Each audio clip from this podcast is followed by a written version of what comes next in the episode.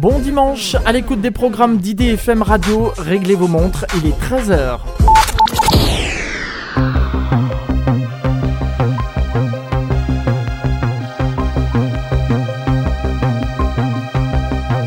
Bon début d'après-midi à toutes et à tous, à l'écoute des programmes d'IDFM Radio et bon appétit si vous êtes encore à table. Bonjour à toutes et à tous, c'est Franck, je suis très très très heureux de vous retrouver après quelques mois d'absence, vous le savez, IDFM Radio a été contrainte de stopper temporairement ses programmes suite à des difficultés. Ça y est, on est de retour, les programmes ont repris et sachez que on va se retrouver chaque mois pour parler d'astronomie et d'astronautique grâce à cette émission À toi les étoiles.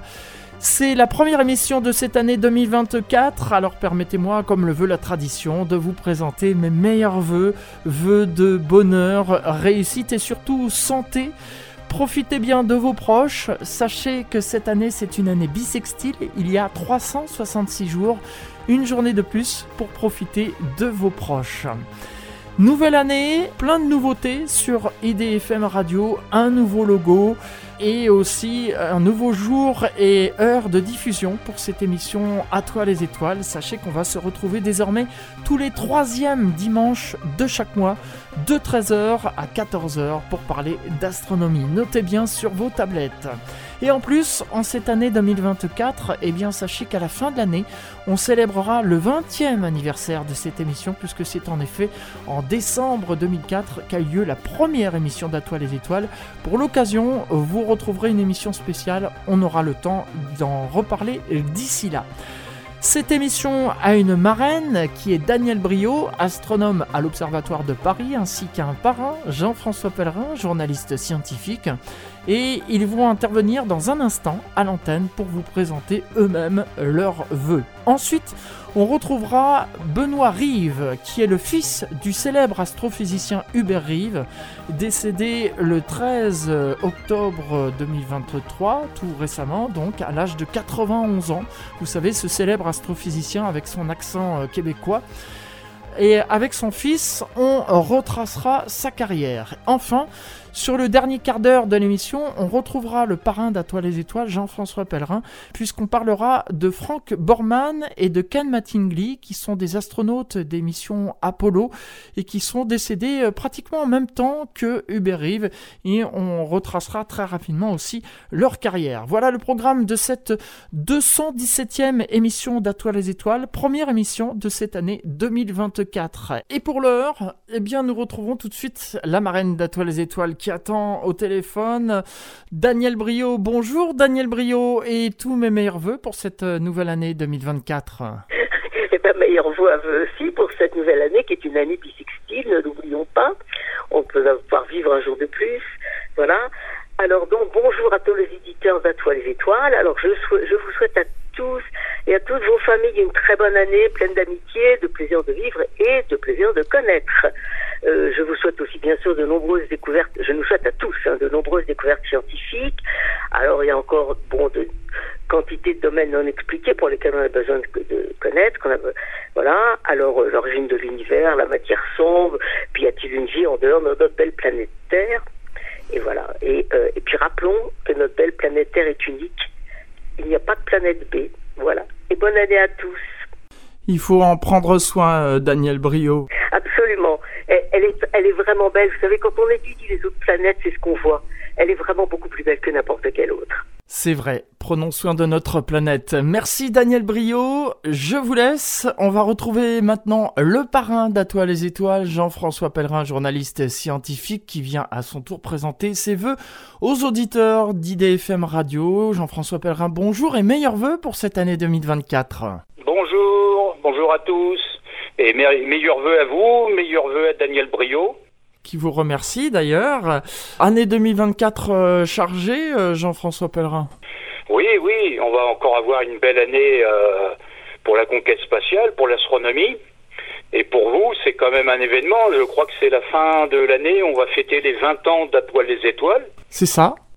Après une reprise qui était attendue, là, après l'arrêt momentané de, de radio IDFM.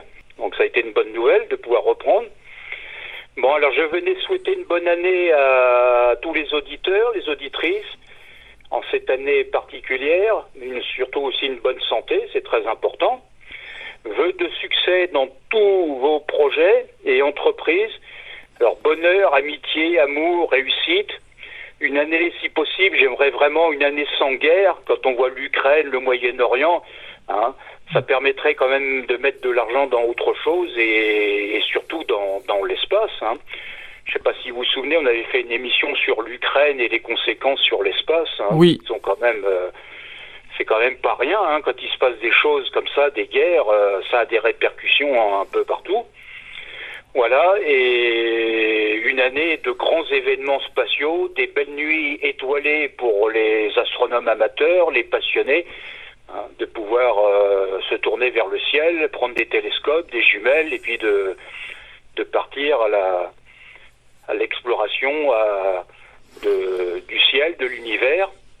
Un, univers que connaissait bien Hubert Reeves, qui nous a quittés euh, en octobre de l'année dernière. On souhaite une bonne année à son fils et à sa famille le fils d'Hubert Reeves qui s'appelle Benoît Reeves et justement Jean-François Pellerin il est là, il est en attente puisque je vais l'accueillir maintenant pour la suite de cette émission, une émission hommage à son père Hubert Reeves.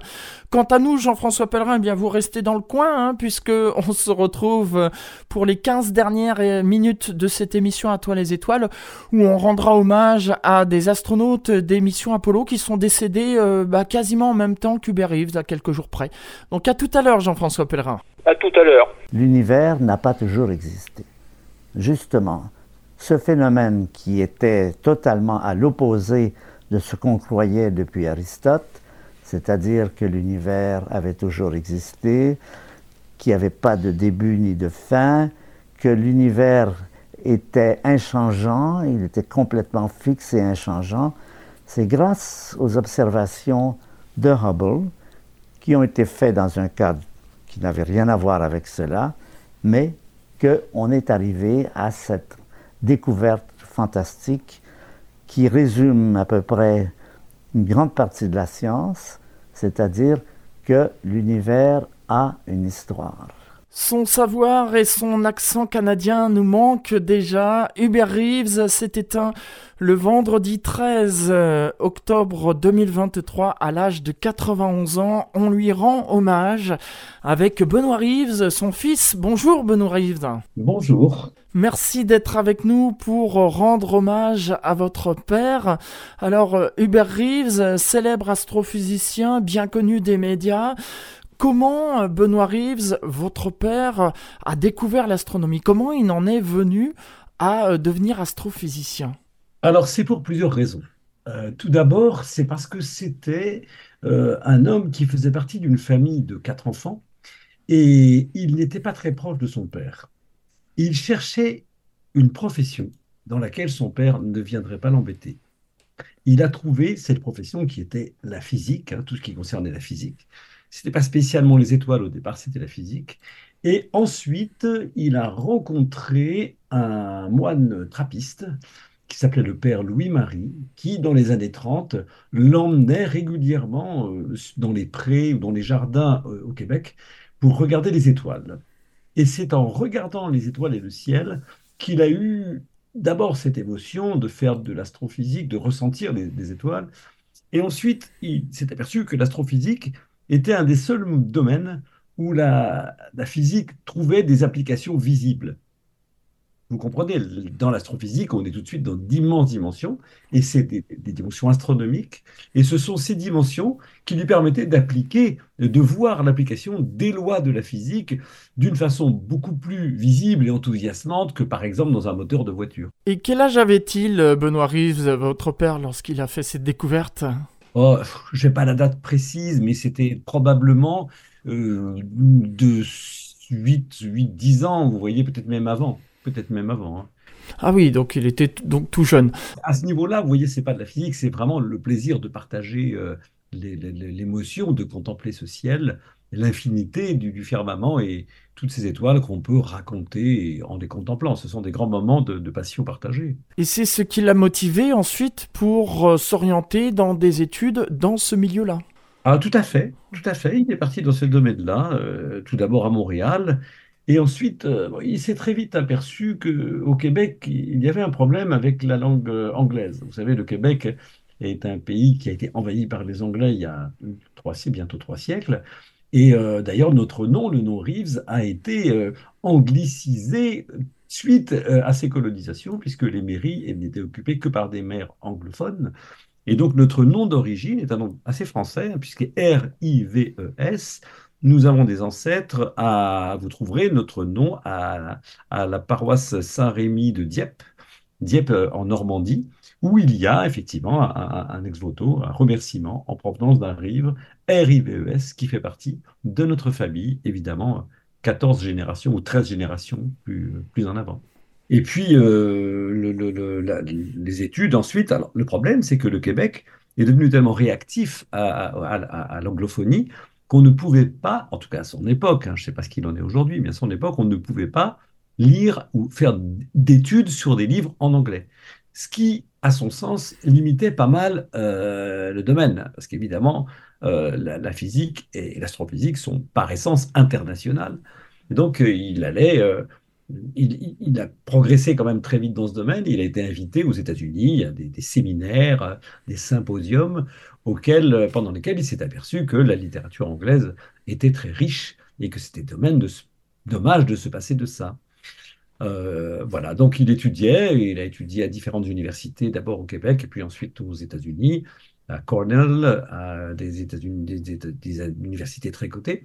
Et puis un beau jour, nous n'étions pas nés, nous les enfants, il reçoit une invitation euh, à travailler pour la NASA. Parce qu'on était dans les années 50-58, euh, vous savez, c'était l'époque où monsieur, où Yuri Gagarin, non, c'était même avant, c'était l'époque où le Spoutnik avait été envoyé par les Russes au-dessus euh, de, dans l'atmosphère terrestre.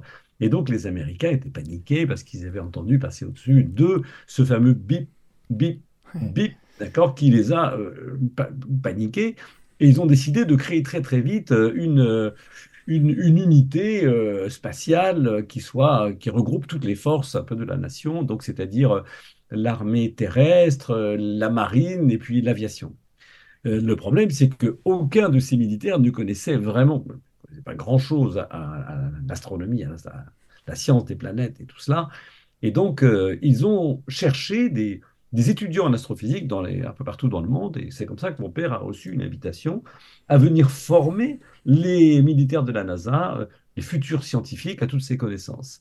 Le problème, c'est que mon père enseignait, travaillait déjà en France, et donc il ne pouvait venir que l'été. Alors, il a accepté à cette condition. Et c'est pour ça que nous, les quatre enfants du Vert, sommes nés à des lieux différents, à savoir mon frère aîné, euh, qui est né en 1956, en juin, est né à Montréal. Mon deuxième frère, lui qui est né en août, est né à New York, parce que Hubert était à la NASA. Moi qui suis né en janvier, eh bien, je suis né à Montréal. Et ma sœur, la dernière de la famille, qui est née en juillet, est née à New York. Voilà, il faisait des allers-retours. Ce n'était pas un problème, puisque Montréal et New York ne sont éloignés que de 6 heures par la route, enfin à l'époque peut-être 7 ou 8, mais ce n'était pas grand-chose. Donc j'ai souvenir dans ma petite enfance que nous allions sur les bords de New York, à Ithaca exactement, un endroit qui était très beau, et donc nous allions en vacances là-bas pendant deux mois avec ma mère pendant qu'Hubert allait enseigner euh, à la NASA. Vous écoutez IDFM Radio et c'est l'émission À toi les étoiles, comme tous les troisièmes dimanches de chaque mois, 13h, 14h, émission consacrée à l'astronomie et à l'astronautique. Benoît Reeves est mon invité, il est le fils du regretté Hubert Reeves, le célèbre astrophysicien disparu le 13 octobre 2023. On retrace sa carrière avec son fils. Quelques notes de musique, on se retrouve dans un instant pour la suite de cette émission. À tout de suite.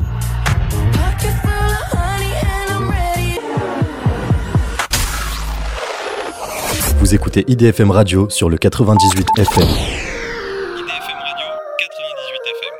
Bon dimanche à l'écoute des programmes d'IDFM Radio. C'est l'émission À toi les étoiles, comme tous les troisièmes dimanches de chaque mois, 13h, 14h. On parle d'astronomie et d'astronautique.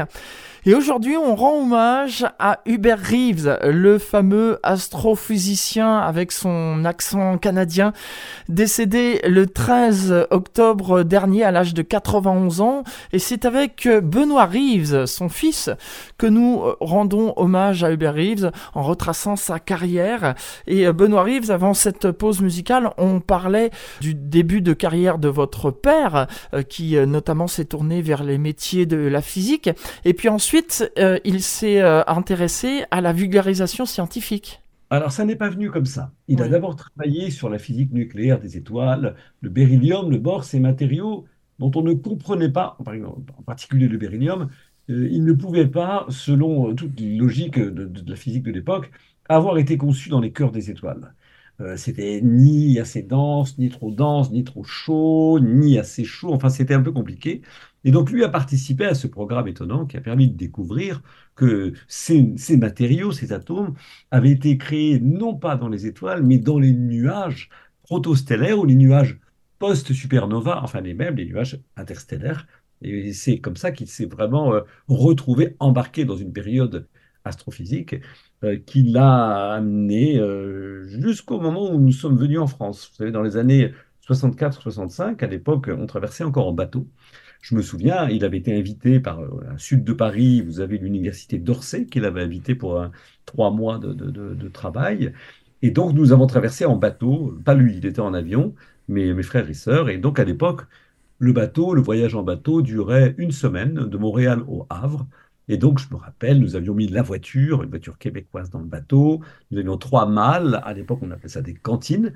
Et c'était en août 64. Et donc, j'étais tout petit, donc j'ai à peine souvenir. Et vogue la galère, nous sommes partis pendant une semaine. L'anecdote amusante, c'est que pas de décalage horaire, on avançait chaque jour notre montre d'une heure. Ah. Vous voyez, ce qui permet d'éviter les effets délétères du décalage horaire. Et donc, il s'est retrouvé en France et là, il a découvert euh, un monde très différent. Euh, à l'époque, c'était le général de Gaulle. Donc, c'était avant mai 68. Donc c'était une période un peu de, rejet des valeurs euh, très sclérosantes euh, de, la religion au Québec, mais aussi euh, la France qui s'est retrouvée dans une explosion de liberté culturelle, créatrice, financière, les idées, la sexualité, les droits des femmes. Et donc, bah, pour tout vous dire, le couple de mes parents a un peu explosé dans cette vague, et ça se comprend. Maintenant, évidemment, je comprends. À l'époque, je n'étais pas content, mais ça se comprend tout à fait. Et notre maison, nous avions une maison dans le sud de Paris, donc tout près d'Orsay, qui était devenue un haut lieu de spectacles et de rencontres culturelles.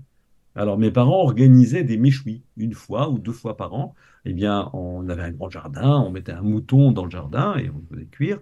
Et donc il y avait des musiciens, des scientifiques qui, qui venaient toute la journée le grand salon que nous avions était transformé en salle de spectacle et de concert. Mon père invitait des amis astrophysiciens, musiciens, comme par exemple James Lequeux, dont j'ai un grand souvenir. Ma mère invitait à l'époque des musiciens comme euh, Jacques Higelin, que vous connaissez, Alan Stivell, Bernard Lavillier, bon évidemment qui sont aujourd'hui euh, âgés, mais à l'époque c'était une grande vague. Et donc notre famille s'est retrouvée un peu noyée dans ce mélange entre science et spectacle. Et puis, bien, mon père euh, a rencontré euh, une période où il est vraiment rentré dans ce monde et il s'est transformé. Et donc, c'est là que lui a poussé la barbe, c'est là que la cravate lui est tombée. Et en deux ans, il est devenu l'homme de spectacle qu'on a connu ensuite, avec l'intelligence que vous lui connaissez. Il faut quand même avoir un look pour avoir marché aussi longtemps sur les antennes de télévision. Et donc, il a commencé les invitations accepter des invitations à des grandes émissions d'époque qui étaient euh, cinq colonnes à la une, les dossiers de l'écran, où euh, vous aviez d'abord un film, euh, souvent de science-fiction, qui était projeté. Ça pouvait être par exemple l'Odyssée de l'espace ou autre film. Et à la suite de cette présentation, donc une autre émission qui s'appelait L'avenir du futur, qui était présentée par Robert Clark, eh bien à la suite de cette émission, eh bien, les, spectateurs pouvaient téléphoner et poser des questions. Et les scientifiques dans la salle, donc vous aviez des vulcanologues, vous aviez Cousteau, Tazieff et Hubert, eh bien, répondaient en direct aux questions des spectateurs. Et dans le même temps, mon père nous amenait, nous, regarder les étoiles. Il nous a transmis cette passion. Moi, j'étais tout petit, j'avais un an et demi la première fois qu'il m'a amené. Je ne m'en souviens pas, mais ce sont les voisins de l'époque qui m'ont raconté. Et donc, après euh, un certain temps, euh, chaque été, au moment de la, ce qu'on appelle aujourd'hui la nuit des étoiles filantes. Ah oui, la nuit des étoiles filantes, en effet, Benoît Reeves. Eh bien, sachez que c'est la nuit des étoiles filantes qui a été le déclic pour moi pour la naissance de ma passion pour l'astronomie. C'est la période du 10 au 13 août où vous avez euh, la Terre qui traverse la queue d'une comète entre le 10 et le 13 août, vous avez des poussières cométaires qui rentrent dans l'atmosphère et qui euh, s'éclaire, en rentrant dans l'atmosphère et crée des, des grandes traînées lumineuses qu'on appelle, à tort, mais de façon tellement poétique, des étoiles filantes. Alors on regardait, on était tous alignés en randonnion, je me rappelle, la première fois c'était en 66-67, nous étions à Tarbes, et donc nous regardions ces étoiles filantes, mais comme on nous annonçait toujours une pluie d'étoiles filantes, et qu'il y avait tout sauf une pluie, il y avait une, étoile filante toutes les cinq minutes, et puis jamais dans la bonne direction, un coup c'était ma sœur qui regardait, un coup c'était mon frère, moi je la ratais, qu'est-ce qu'on faisait à ce moment En attendant l'étoile filante suivante, et en scrutant le ciel, eh bien on posait des questions. Et là, je me suis aperçu que mon père adorait répondre aux questions. Mon père était aussi un conteur, ça lui venait de sa grand-mère qui adorait raconter des histoires. Et donc, il nous disait, ça c'est Jupiter, ça c'est Saturne. Et d'année en année, on se retrouvait comme ça pour regarder. Et puis un beau jour, dans un village de vacances, il y a des gens qui étaient à côté, qui nous voyaient allongés comme ça euh, sur la plage, et qui ont dit euh, Ah, est-ce qu'on peut se joindre à vous? Et donc euh, Hubert a dit Oui, bien sûr, ils ont assisté. Ils ont invité Hubert à faire des conférences, non pas dans la nuit, mais dans la journée, avec un écran, des diapositives, un bâton pour pointer les détails. C'était dans les années, cette fois 70, 72, et c'est là que tout a commencé. Quelqu'un a suggéré à mon père, pourquoi tu ne ferais pas un livre avec ça, avec d'un côté des photos et de l'autre les explications que tu nous donnes qui sont si passionnantes. Donc il a commencé à écrire ce premier livre qui s'appelait Poussière d'étoiles, et en même temps un autre livre, Patience dans l'azur, qui était un livre beaucoup plus euh, fond pour lui puisqu'il s'est fait euh, à l'aune du divorce avec ma mère. Il s'était séparé, mon père souffrait beaucoup, il a mis huit ans à écrire Patience dans l'azur. Et quand ce livre a été terminé, qui était à la fois une œuvre poétique et scientifique, eh bien, mon père a, a cherché une maison d'édition qui voudrait bien de ce livre. Et donc, la légende, un peu controversée aujourd'hui, dit qu'au départ, personne ne voulait de lui. Et puis, un beau jour, eh bien, il s'agit des éditions du Seuil qui ouvraient une nouvelle collection qui s'appelle Point Seuil, qui associe la science à une personnalité, a proposé, a accepté qu'Hubert lance ce premier livre. Et donc, il s'agit d'un personnage très, très intéressant qui s'appelle Jean-Marc Lévy-Leblond, à qui je souhaite rendre hommage ici, puisqu'il a permis à Hubert euh, de commencer sa carrière. Et ce livre, Patience dans l'Azur, s'est vendu à 2 millions d'exemplaires, 1 million en langue française et 1 million traduit en 25 langues. Donc vous imaginez le succès que ça pouvait représenter. Et voilà mon père invité à l'émission Apostrophe de Bernard Pivot. Et donc du jour au lendemain, c'était devenu une, célébrité. Donc voilà un petit peu où, comment ça a commencé. Et il a été invité à des conférences, il a fait beaucoup de, de, de, déplacements euh, entre les déplacements scientifiques et les déplacements euh, de médiation scientifique. Euh, ce qui ne lui créait pas que des amitiés, puisque dans son entourage, évidemment, les scientifiques disaient Oh là là, mais celui-là, qu'est-ce qu'il a à tout raconter comme ça? Pour qui il se prend? Et en fait, Hubert disait Au contraire, il fallait apporter la science au plus grand nombre. Ce n'est pas parce qu'on n'a pas fait d'études qu'on n'est pas capable de comprendre les grands mystères de l'univers. On peut les comprendre même si on n'est pas capable de, de déchiffrer l'équation si je vous dis euh, qu'est-ce que c'est, l'horizon est infini, enfin l'univers est infini, vous n'avez pas besoin d'être un grand mathématicien pour que je vous dise ça. Et voilà euh, ce qui a vraiment fait son succès. Et puis, euh, il était également le roi des citations, des citations absolument magnifiques. Celle, par exemple, qui dit On m'a dit, tu n'es que cendre et poussière, mais on a oublié de me dire qu'il s'agissait de poussière d'étoiles. voilà une citation très courte, mais qui prête à réfléchir. C'est d'ailleurs l'épitaphe que l'on trouvera prochainement sur sa tombe. Euh, il sera enterré non pas à Paris au Père-Lachaise, comme cela a été dit, mais dans un cimetière de province à côté de Joigny, à Malicorne, là où il avait sa ferme, où il aimait aller se promener pendant les week-ends. Merci Benoît Reeves pour euh, cette description fort passionnante euh, sur votre père Hubert Reeves et comment il s'est lancé dans la vulgarisation scientifique. C'est l'émission À toi les étoiles, comme tous les troisièmes dimanches de chaque mois, 13h-14h, on continue à rendre hommage à l'astrophysicien Hubert Reeves. J'ai remarqué une chose, Benoît Reeves, c'est que votre père sera enterré sur le territoire français et non pas sur le territoire canadien. Alors, oui, mais pas que également une commémoration, puisque notre mausolée euh, familial est au Québec, au cimetière qu'on appelle Côte des Neiges. Euh, il sera également, euh, il y aura une représentation qui sera dans notre cimetière familial. Donc vous allez à Montréal, vous descendez au métro Côte des Neiges, vous allez à l'entrée du cimetière, vous tournez sur la gauche, vous marchez sur la neige si vous êtes en hiver, et vous allez trouver ce grand mausolée qui est une colonne où se trouvent tous mes ancêtres. Benoît Reeves, votre père avait de grandes connaissances, mais cependant il faisait preuve d'une grande modestie. Et puis il mettait euh, en place des spectacles. Je me rappelle avoir vu un spectacle à Cité des Sciences et de l'Industrie qui avait été euh, euh, fait par Hubert Reeves. Et puis il a été aussi à l'initiative du lancement des Nuits des Étoiles que l'on retrouve chaque été, et puis les Nuits des Étoiles d'hiver maintenant.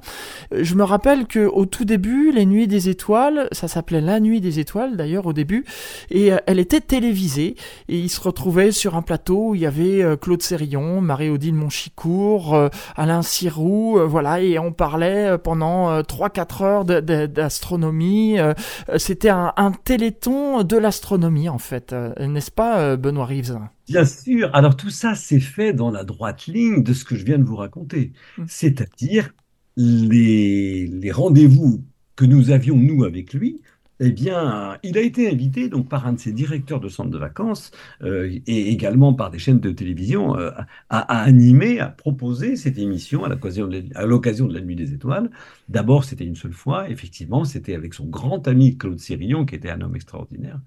Et puis petit à petit, l'Association française d'astronomie, donc représentée aujourd'hui par Ciel et Espace, mais aussi la Société astronomique de France, représentée aujourd'hui par euh, euh, euh, différents organismes, comme le Muséum d'histoire naturelle qui participe, eh bien, ces organismes se sont connectés et ont décidé de collaborer pour créer une immense fête nationale, un peu comme c'est la fête de la musique. On sait maintenant que la nuit du 12 ou 13 août, c'est la nuit des étoiles.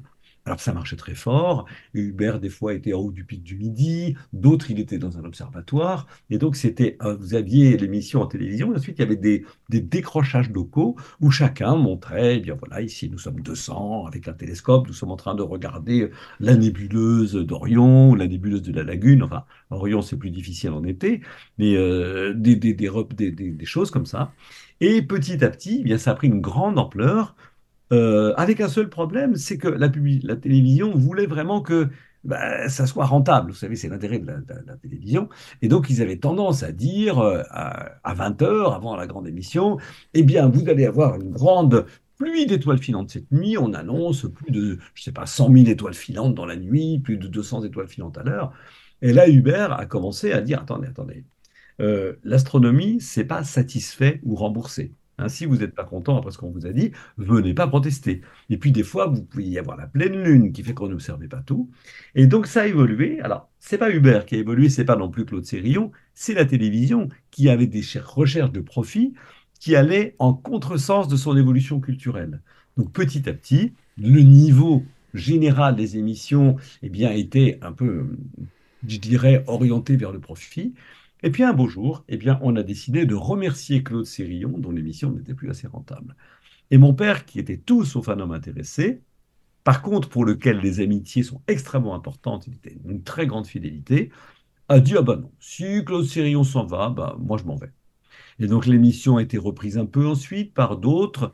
Elle a continué, elle continue encore aujourd'hui, alors avec plus ou moins de, de de, transformation.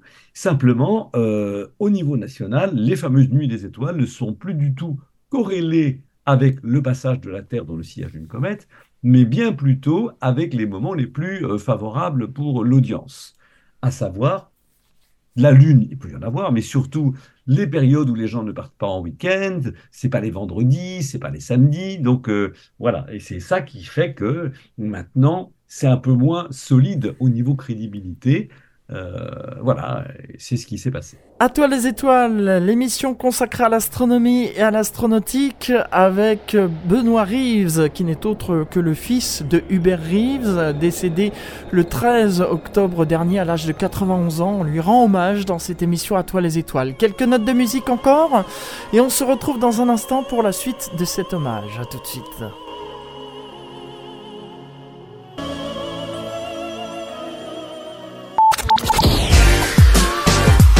IDFM 98 FM.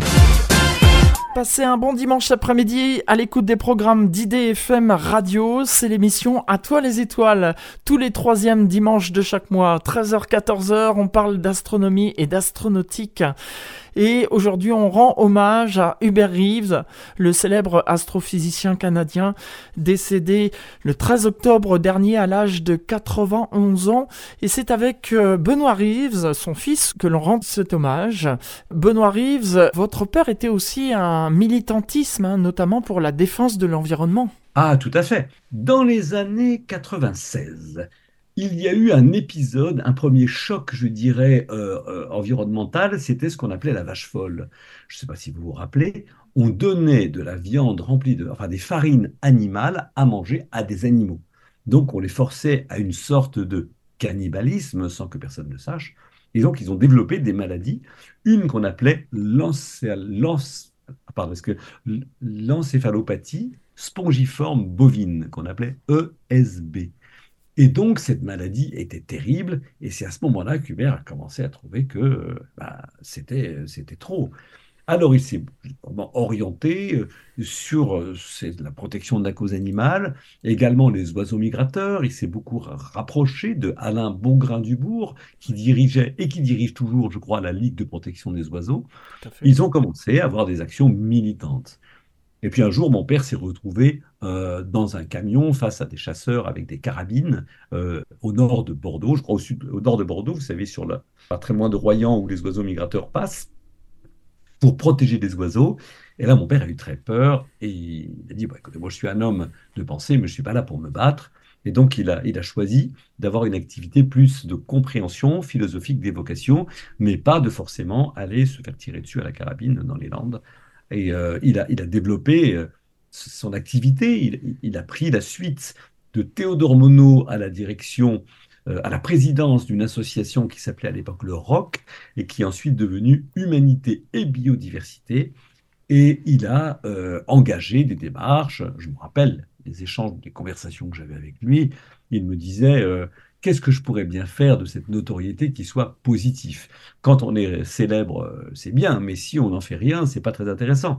La chance d'être que j'ai, j'aimerais m'en servir pour faire avancer les choses, et c'est comme ça qu'il s'est orienté vers euh, l'écologie.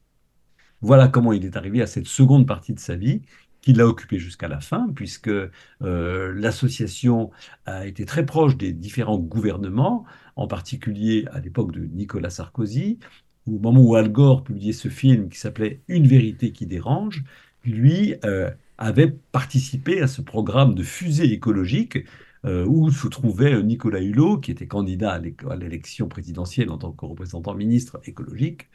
Et on connaît la suite, hein, bien sûr, mais l'association a toujours continué. Elle est aujourd'hui très active. Elle est en train d'envisager de faire à la mémoire de mon père une statue en bronze qui serait, si ça se passe bien, euh, probablement érigée au pied de l'endroit où mon père habitait. En France ou euh, au Canada? Oui, en France. À la fin de sa vie, mon père avait beaucoup de mal avec les, voyages transatlantiques, qui créaient en lui des, euh, des, des, problèmes cardiaques. Il avait de la, de, l'arythmie, de fibrillation et de l'arythmie. Et ça, c'est très déconseillé de faire les grands voyages. Donc, il en faisait de moins en moins. Et puis, un beau jour, il, a dû se résoudre. Il ne le disait pas, mais je voyais que ça le pesait à ne pas se rendre, à ne plus se rendre au Québec. Je lui ai proposé d'aller en bateau pour éviter les décalages horaires. Mais vous savez, en bateau, il n'y a plus de transatlantique comme autrefois. Il faut prendre un cargo qui va mettre peut-être un mois ou deux mois à se rendre.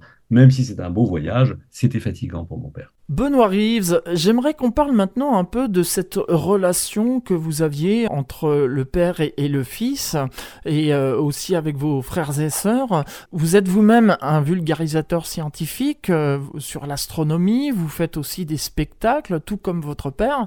Est-ce que c'est votre père qui vous a enseigné tout cela? Alors, oui et non.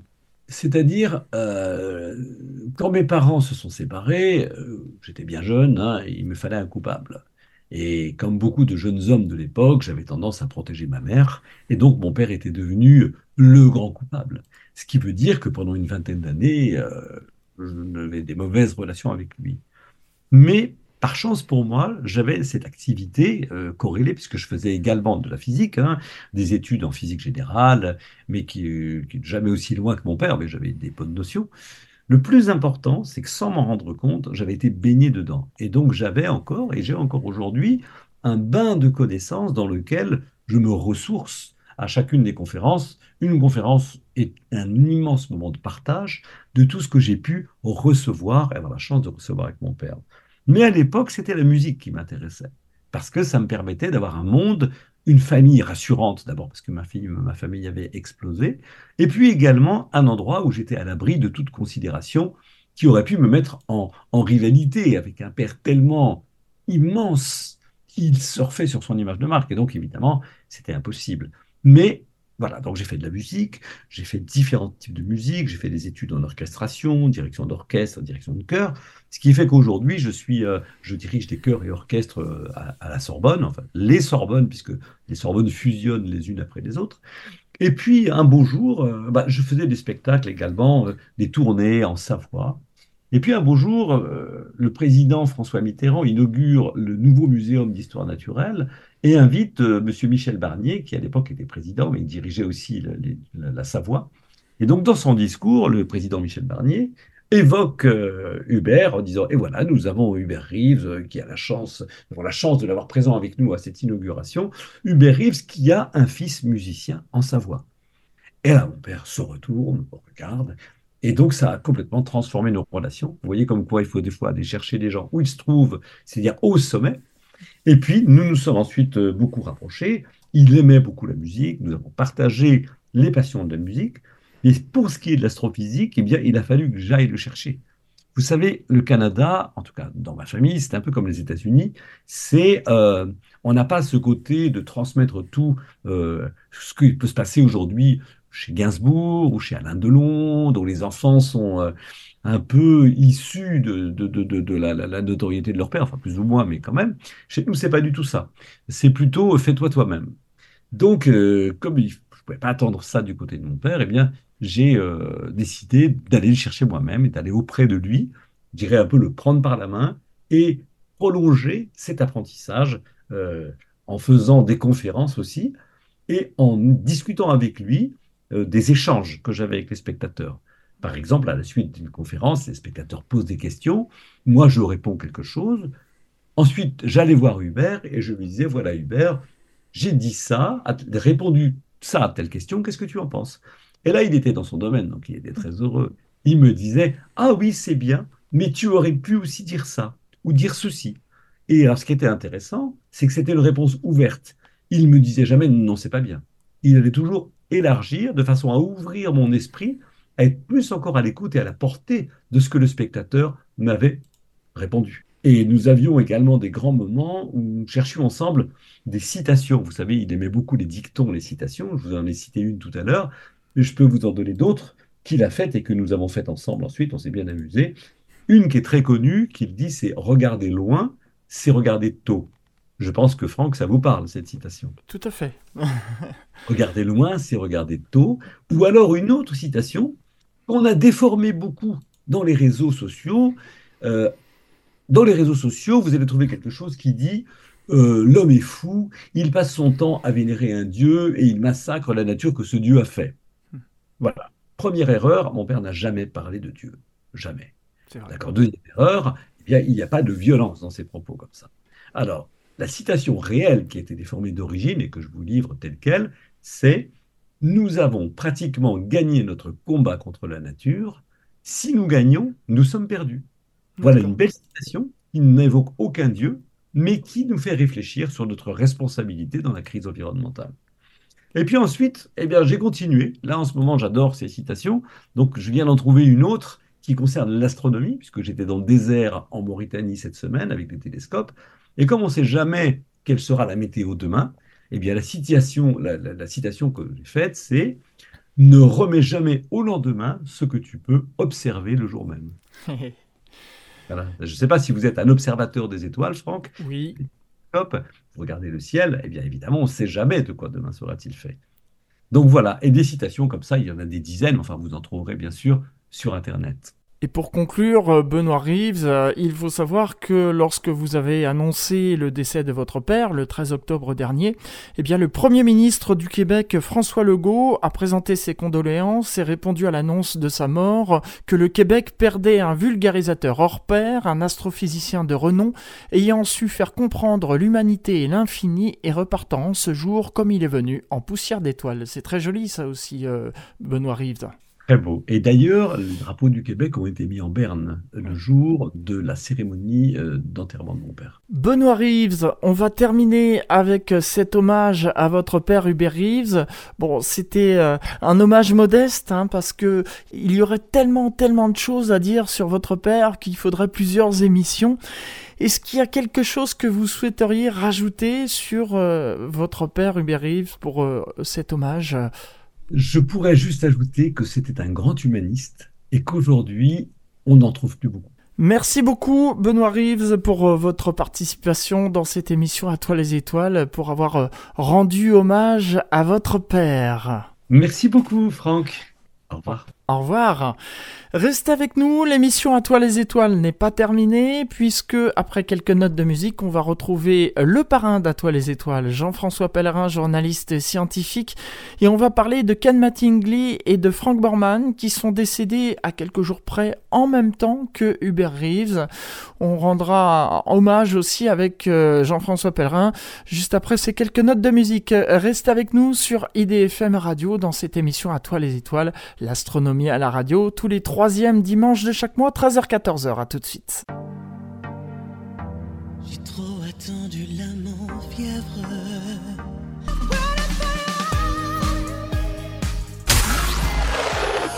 Vous écoutez IDFM Radio sur le 98 FM. Bon dimanche à l'écoute des programmes d'IDFM Radio, c'est l'émission À toi les étoiles. Quatrième et dernière partie de cette émission, on retrouve le parrain d'À toi les étoiles, Jean-François Pellerin, journaliste scientifique. Et euh, après avoir rendu hommage à Hubert Reeves, eh bien Jean-François Pellerin va rendre hommage aussi à, deux astronautes d'émission Apollo décédés récemment. Oui, ce sont deux, astronautes des missions Apollo, mais surtout ce sont des, des vraies légendes de la NASA. Euh, Frank Borman, c'est quand même celui qui était le premier à tourner autour de la Lune il y a 55 ans. C'était Apollo 8.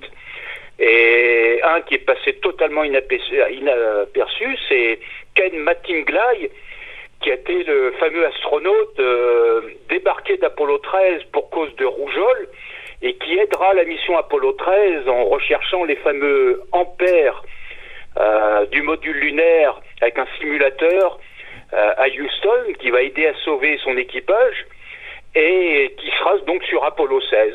Ils sont morts à quelques jours d'intervalle au même moment où on annonçait la mort d'Hubert Reeves. Intéressons-nous tout d'abord à Frank Borman, Jean-François Pellerin. Alors Frank Borman, c'est c'est vraiment l'homme de, de l'aviation et de l'espace euh, par excellence. Vous imaginez que dès l'âge de 5 ans, Frank Borman, il fait son baptême de l'air à 5 ans. Dès l'âge de 15 ans, il a son brevet de pilote. Et toute sa vie, ça a été une passion pour l'avion et pour l'espace, puisqu'il a, à 90 ans, il pilotait encore des avions de collection et des avions de la Seconde Guerre mondiale. Hein. Donc c'est vraiment quelqu'un qui, a eu la, la, la passion de tout ce qui vole. Et il sera donc euh, euh, rapidement, il devient pilote de chasse, ensuite pilote d'essai. Il fera la fameuse et célèbre école de, de West Point. Et il sera euh, ensuite un, un, grand pilote d'essai. Et surtout, il rentre à la NASA en 62, 1962, l'année même où on aura un, certain Neil Armstrong qui sera candidat aussi parmi les neuf qui seront retenus. Et Borman sera affecté très rapidement à, une mission qui est Apollo 8, où en décembre 68, il commande un équipage avec un célèbre Jim Lowell, qui est toujours vivant, hein, qui va avoir 96 ans dans, dans deux mois, et Bill Anders. Et Bill Anders, c'est celui qui fera la superbe photo euh, de la Terre avec un lever de terre qui restera dans, dans les annales de l'exploration spatiale. Donc première grande mission en dehors de l'attraction terrestre, où pendant une semaine, en décembre 68, ils vont tourner autour de la Lune.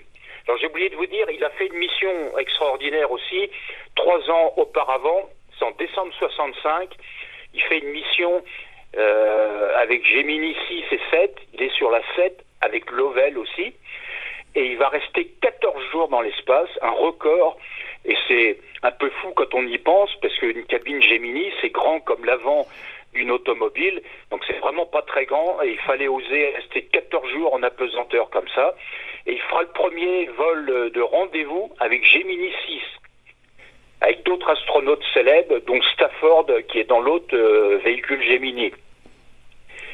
Et Frank Borman, euh, ce qui est un peu fou et incroyable, euh, on lui propose après Apollo 8 de d'être le commandant de la première mission d'alunissage.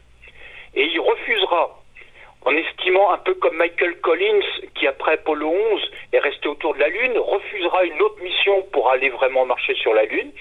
Et il estimera que sa carrière est terminée. Il prend sa retraite de la NASA en 1970 et sa retraite de, de l'armée de l'air, de l'US Air Force, en tant que colonel. Et il revolera pas, alors qu'il avait juste euh, une quarantaine d'années. Donc il ne marchera pas sur la Lune, mais il est fier de dire qu'il a été le premier terrien à tourner autour de la Lune. Et Apollo 8, c'est quand même une mission qui n'est pas toujours très, très médiatisée comme Apollo 11. C'est vrai. C'est vrai que ça reste quand même euh, une grande première d'avoir pu euh, tourner autour de la Lune pour la première fois. Quelle modestie, en tout cas, euh, Jean-François Pellerin. Oui, oui, très grande modestie. Et après, il se reconvertit dans, dans l'aviation. Euh, il sera pendant presque 15 ans le, le, patron de la compagnie aérienne Eastern Airlines. Et petite anecdote, c'est aux commandes de cette compagnie aérienne américaine qui sera le premier aux États-Unis à commander des avions Airbus. Et pendant longtemps, pendant des années, on dira les avions de Borman en parlant des Airbus. Et c'est lui, on le sait peu, hein, cette petite anecdote, c'est lui qui va ouvrir le marché commercial de l'Airbus sur le marché, sur le territoire américain, grâce à sa compagnie aérienne. Passons maintenant à Ken Mattingly, euh, Jean-François Pellerin. Un rapide résumé de sa vie et de sa carrière. Alors, euh, Ken Mattingly, euh, lui, il est mort euh, quelques jours après euh, Hubert Rees. Il avait 87 ans au moment de son décès.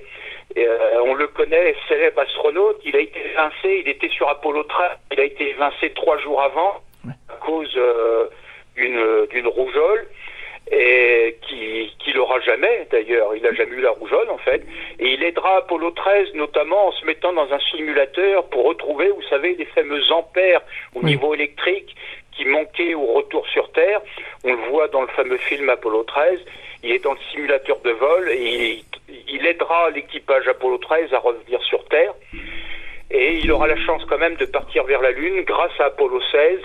Il fera même une sortie extravéhiculaire euh, extraordinaire entre la Lune et la Terre sur le chemin du retour. Et il sera deux fois sur la navette spatiale comme commandant de bord.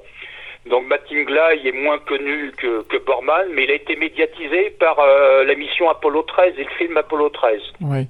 Il termine comme amiral de l'aéronavale américaine. Un film que je recommande parce que c'est mon film préféré et il raconte vraiment très bien l'histoire d'Apollo 13. Alors je voulais juste conclure sur une phrase. Oui. Euh, 2024, on a appris le, le record des missions Artemis.